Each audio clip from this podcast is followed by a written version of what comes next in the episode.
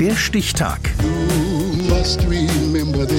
Die Chronik der ARD. 26. März 1898. Heute vor 125 Jahren wurde im Nordosten Südafrikas der Kruger Nationalpark gegründet. Bis heute gehört er zu den größten Nationalparks des Kontinents. Peter Meyer-Hüsing. Zebras, Gnus, Giraffen, Elefanten, Löwen, Rhinozerosse, Leoparden, Büffel. Das könnte jetzt noch eine Zeit lang so weitergehen, denn im Kruger Nationalpark leben 147 Säugetierarten. Ganz zu schweigen von rund 500 Vogelarten, dazu noch Reptilien, Amphibien und Fische.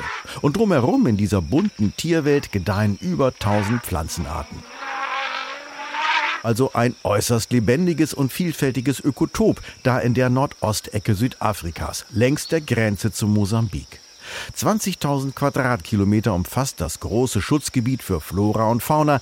Das ist etwa die Fläche von Rheinland-Pfalz. Und jährlich besuchen über eine Million Touristen den Park.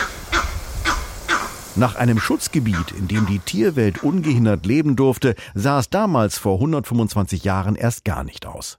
Buren hatten sich in der Region niedergelassen, Nachfahren niederländischer Einwanderer in Südafrika, die aber vor der britischen Herrschaft in der Kapkolonie ins Landesinnere flüchteten.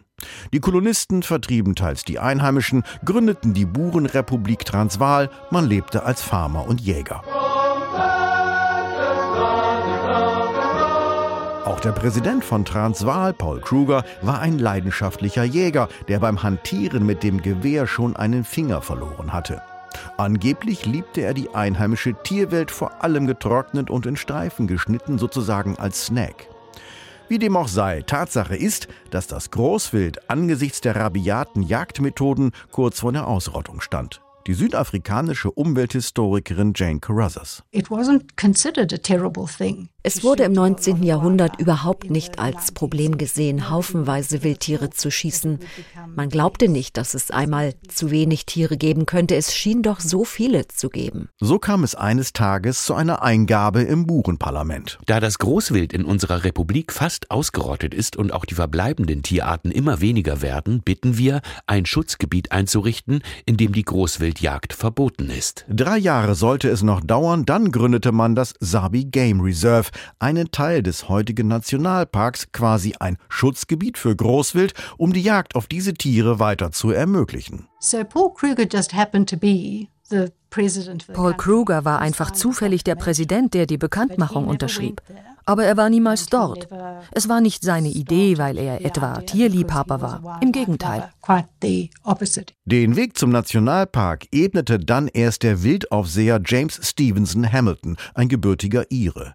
Nach den Burenkriegen Anfang des 20. Jahrhunderts verhinderte er dort Bergbauexplorationen und den Tierschutz setzte er mit radikalen Mitteln um. Einheimische umsiedeln. Jane Carruthers. Also wurden diese Menschen vertrieben. Das gab Stevenson Hamilton den Spitznamen Skukusa, der Auskehrer. Denn er sagte, vorwärts Leute, das hier ist ein Wildreservat, hier könnt ihr nicht leben. Und nach ihrer Ernte durften sie nicht mehr neu säen. Und weiße Bauern durften ihre Herden im Winter nicht mehr wie früher dort weiden lassen. 1926 stimmte dann das südafrikanische Parlament geschlossen für die Einrichtung eines Nationalparks unter dem Namen Kruger. Es sollte ein Zeichen der Versöhnung zwischen Buren und Briten sein. An die einheimische Bevölkerung dachten die Weißen damals nicht. Unter Schutz gestellt wurde das erste Teilstück des Kruger Nationalparks als Refugium für die Jagd, heute vor 125 Jahren. Der Stichtag. Die Chronik von ARD und Deutschlandfunk Kultur. Produziert von Radio Bremen.